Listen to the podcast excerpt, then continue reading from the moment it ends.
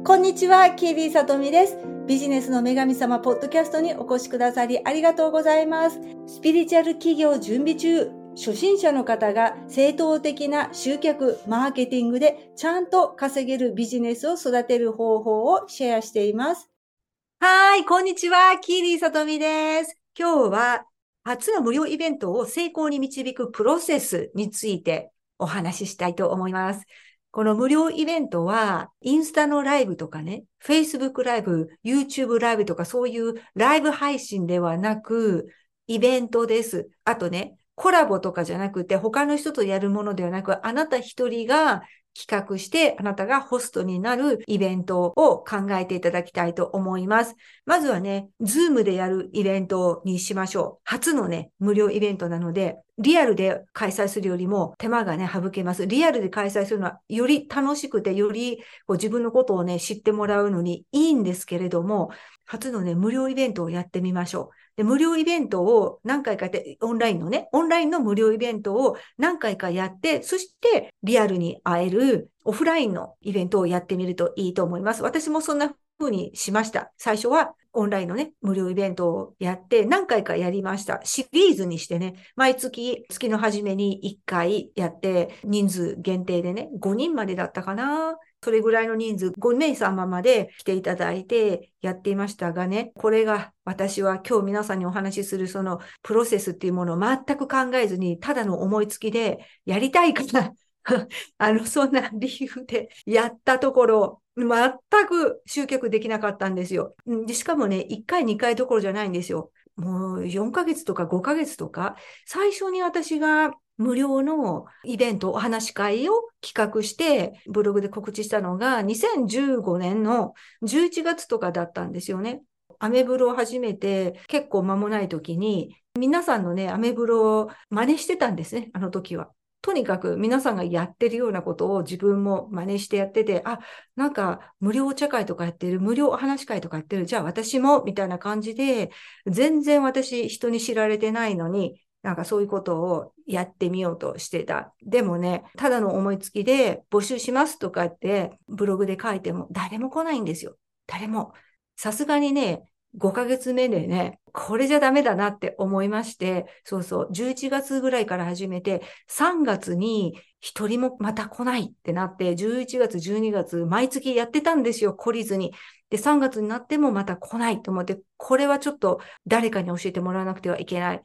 もしかしたら私の知らない何か秘密のノウハウがあるに決まってるってそんな風に思ったんですね。その秘密のノウハウを私は知りたくって、それでコンサルタントのね、先生にお願いして、そしたらその先生がいろいろと教えてくれて、そのセールスページっていうか、お申し込みページっていうのもすごく大事な要素なんですけど、それはね、今日はちょっとお話ししない。今日はね、簡単にそのプロセスをお話しします。こうやってこうやってっていうの。で、セールスページ、お申し込みページについてはまた別の機会にね、お話しさせていただきます。まずはね、あなたのペルソナさんを思い描いてください。あなたのペルソナさんがどんな人なのか、で、どんな願いを持っているのか、どんな問題を抱えているのか、それをすでにご存知ですよね。あなたのペルソナさんね。でその人の問題を考えてみてください。そして本来ならば、無料イベントっていうのは、その後に続く有料サービスに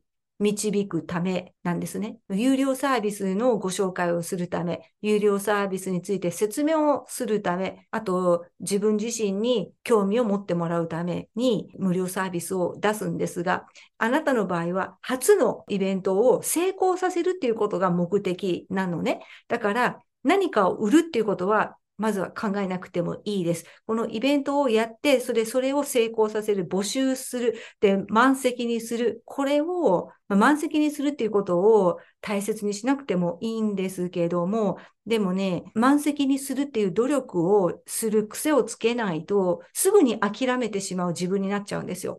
あ、もういいや、この程度でとかね。だって少し頑張れば満席になるのに、なんかすぐ諦めちゃう自分になる。それではね、成長しないですよね。うん、だから、イベントをね、募集して、そして人に来てもらって、イベントを実際に開催して、感想をもらって、ブログでイベントしましたとか、そこまでの一連をね、やっていただくっていう、これを練習していってほしいなって思います。で、これができると本当に自信につながって、リアルイベントをやっていけるようになる。で、有料のイベントもできるようになりますのでね。では、順番にね、お話ししていきますよ。まずは、ペルソナを頭に思い描く。ペルソナの問題。ペルソナが叶えたいと思っていること。解決したいこと。そして、それに関連するイベントにしたいんですけれども、まあ、無料なのでね、そこまでスライドを何か見せなきゃとかね、お渡ししなきゃとか、そ、そこまでは考えなくてもいいですね。例えばね、そうですね。同じようなね、悩みを持っている人たちが集まるお話し会っていうのもいいと思います。あなたのペルソナさんがどんなタイプの人なのかちょっとね、私はわからないんですけど、例えば、小学生のお子さんを持っているママ、ね、それがあなたのペルソナだったとします。そしたら、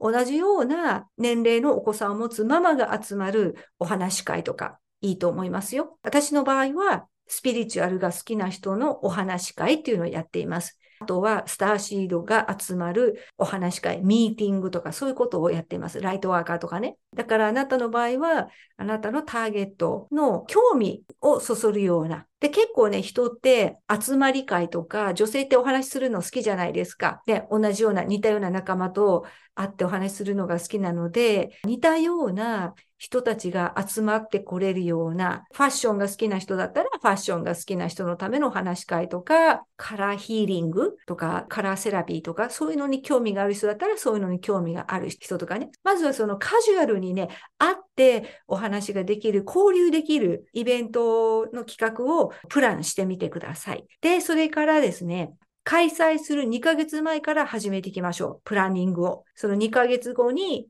あなたが実際に開催する日をもうカレンダーで丸します。そしてその一回決めた開催日はもう動かさないでください。もうその日に開催するってもう決めるんです。もうそこでやるっていうのを決めて、そこから進めていきますよ。あ、時間がない。あ、もうちょっと後伸ばしにしようとかそうではなくって、もう決める。その日にやるって決めてください。で、それに合わせて行動していくっていう感じですね。じゃあ、その日にちを決めたら何分にするか、その時間ですね。だいたいね、目安としては60分から90分がいいと思います。無料のイベントなので、目的はね、あなたを知ってもらうこと。あなたという人物のね、人柄を知ってもらう。信頼できる人なんだよっていうことを知ってもらう。あとは、ファンとかフォロワーを増やすことを目的にしてください。例えば、インスタでね、あなたの投稿を見た人、いついつに無料のお話し会しますとかっていう投稿を見た人があなたのインスタをフォローしてくれたりとか、LINE に登録してくれたりとかね、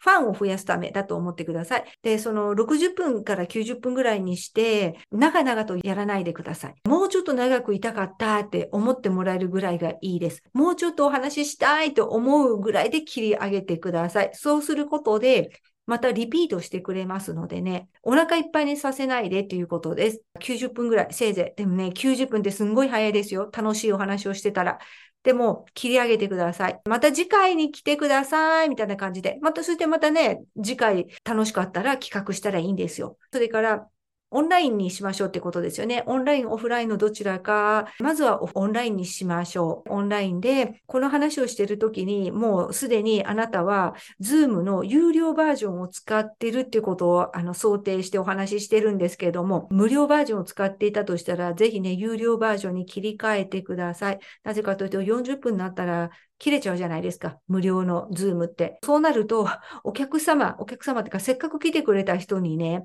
一回出てまた入ってきてくださいってことになっちゃいますよね。そしたら入ってきてくれるかわからないですよ。もしかしたら、あ、もういいやって戻ってこないかもしれない。そういうのってすごい悲しいじゃないですか。で、そうならないためにも、あとやっぱりね、手間をかけさせてしまうのは良くないんでしょう。せっかく盛り上がってる時にプツって切れたりして、せっかく盛り上がってたのにそうなっちゃうのですごいテンション下がるじゃないですか。そんな高いものじゃないので、 Zoom のね、有料版ね、有料版にしといてくださいね。はい。で、それから、まあ、トピックはね、簡単なことでいいと思いますよ。例えば、小学生のお子さんを持つママとか、シングルマザー。あとは、ツインレイが集まるお話会。いそうですよね。ツインレイとかね、みんなね、きっとね、集まってね、お話ししたいと思いますよ。あとは、パワースポット巡りが好きなアラフィフ女子のお茶会とか、楽しそうじゃないですか。私だったら行きたいと思いますよ。レムリア大好きが集まるお話会。自分がね、行ってみたいと思うような、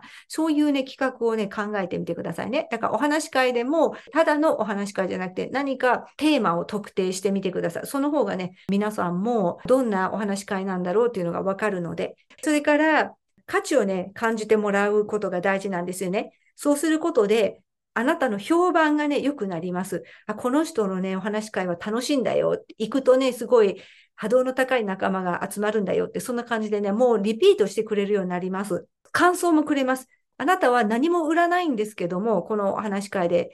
強いて言えば、感想をね、やっぱり欲しいですよね。このお茶会に出た感想、参加してみた感想、これをぜひ皆さんからもらうようにしてください。口で言うのじゃなくて、ちゃんと感想を書いてもらうね。メールとかで書いてもらう。あとは、インスタのね、DM とかでもいいですよ。その DM だったらそのままね、スクショして、ストーリーズとかにあげれますよね。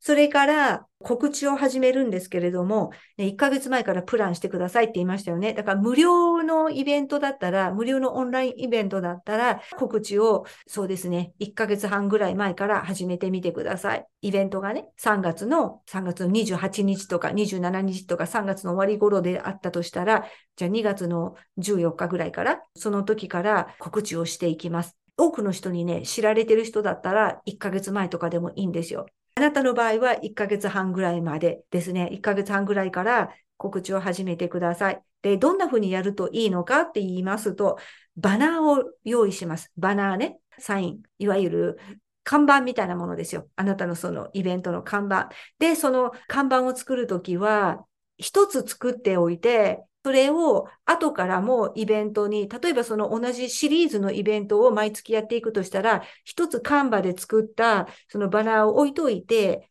後からね、あの日付だけを書き直していけばいいだけにしたら簡単じゃないですか。特にね、シリーズ化した、私の場合はなんとかなんとかのお話会とかね、だったらもうシリーズ化してるので、いつも同じようなデザインのバナーを使って、で、日付だけ書いたりしてますよ。その方がね、手間が省けるので、バナーには必ず、いつやるのか、何時からやるのか、で、無料だっていうことをちゃんと大きな文字で書きましょう。カンバにね、いろんなバナーのね、えー、例、エグザンプルがあるので、そういうのちょっと参考にしてみてください。この音声のね、ブログ記事にもちょっと参考になるかどうかわかんないですけど、私の過去のバナーをちょっと貼っておきますので、ぜひね、見てみてください。参考にしてみてください。で、バナーを作りますね。で、バナーを作って、で、 Linktree に貼ります。 Linktree とか、 lit.link とかね、リンクを一番上に持ってきます。今一番あなたが大切にしていることなので、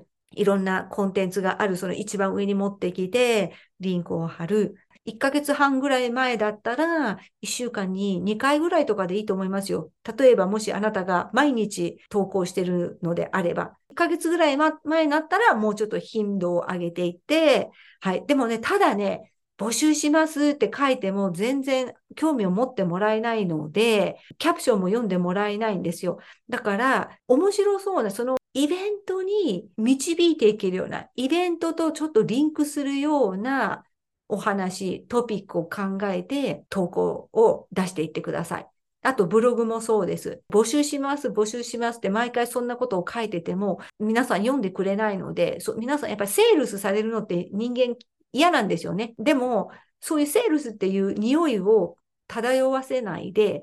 普通の記事として書いていくんですよ。普通の記事として。そして、最後の方でイベントに結びつける。コツはですね、まあ、いろいろあるんですけれども、とにかく、こじつけでもいいので、結びつけていくようにしてみてください。例えば、スターシードのね、お話し会をするとしたら、ミンタカスターシードの記事を書きますね。ミンタカスターシード、こんな特徴があります。ミンタカスターシードさんは、ホームシックになりやすいです。自分の星に帰りたいと思いやすい性格な人が多いそうです。から地球にいても寂しいと思うことがあるんでしょうね。でもそんなミンタカさんたちでも同じ仲間と集まれたら楽しいと思いませんか？そんなホームシックになってるスターシードたちも大歓迎のお話会を今度やります。そんな感じでね、持っていくんですよ。どんなブログ記事でも最後の方にそんな風にしてね、持っていけると思います。クリエイティブに考えてみてください。で、それで記事の下の方にいついつ開催します。興味がある方はメルマガ登録とか、興味がある方はこちらにお申し込みフォームがありますので、みたいな感じで。で、まだね、あなたがそのイベントとか、セールスとかそういうのを管理するサイトをお使いでない場合は、Google フォームかなんかを使って、お申し込みフォームをもう作っちゃってください。お申し込みフォームを作って、そのお申し込みフォームには、名前とメールアドレスと電話番号とかね、生年月日とかそんなんいらないですからね。もう本当、お名前とメールアドレスぐらいでいいと思います。他に何が言ったかな？他にいいや。もし他にも備考欄みたいなのを置いててもいいと思います。必須ではなくて備考欄みたいなところで、もし何か質問とか話し会で話してほしいトピックがありましたら、お気軽にお書きください。みたいな感じで、そういうのがあってもいいですよね。シンプルなお申し込みフォームを作ってください。で、それをブログの下とかに設置して、で、まあ、早くからね、集めておけばいいですよね。それで、その開催する日に近づいてきたら、頻繁にブログ記事とか SNS 投稿をしていってください。頻度を上げていって、あともっとわかりやすくね、いついつに無料イベントをやります、みたいな、誰々に向けたインスタをやってたら、そのことを告知するためのリール動画を作ったりとか、ライブ配信をやってもいいですよね。それでね、やってもやらなくてもどっちでもいいんですけれども、あなたよりももう少しファンが多い、フォロワーが多い人とチームになってコラボライブをしてもいいかなと思います。コラボライブをするっていうのは勉強にもなりますし、あなたよりも少しフォロワーが多い人とね、お話しして、あなたのインスタのオーディエンスに紹介してください。で、その代わり、次にあなたが何か企画するときは私応援しますみたいな、そんな感じで、そういうのをね、ちょっとやってみてください。だからそれがね、プロセスです。ブログ記事を見ていただければ、また分かっていただけると思います。書いておきますね。今言ったこと。ちゃんとこうやってプロセスを踏んでやっていけば入ってきてくれると思います。ただし、いつもあなたは価値のある発信をしているっていうことが大事なので、興味を持ってもらうこと、時にはね、ショート動画とかそういうのも出していくようにして、あなたという存在を知ってもらうようにしてください。で、この初のイベント、成功してほしいです。私は。自信につながりますので、もし1回目が成功したら、長々と喋らない90分で切り上げて、また次回もやりますので、よろしかったら来てください、みたいな感じで。そして、必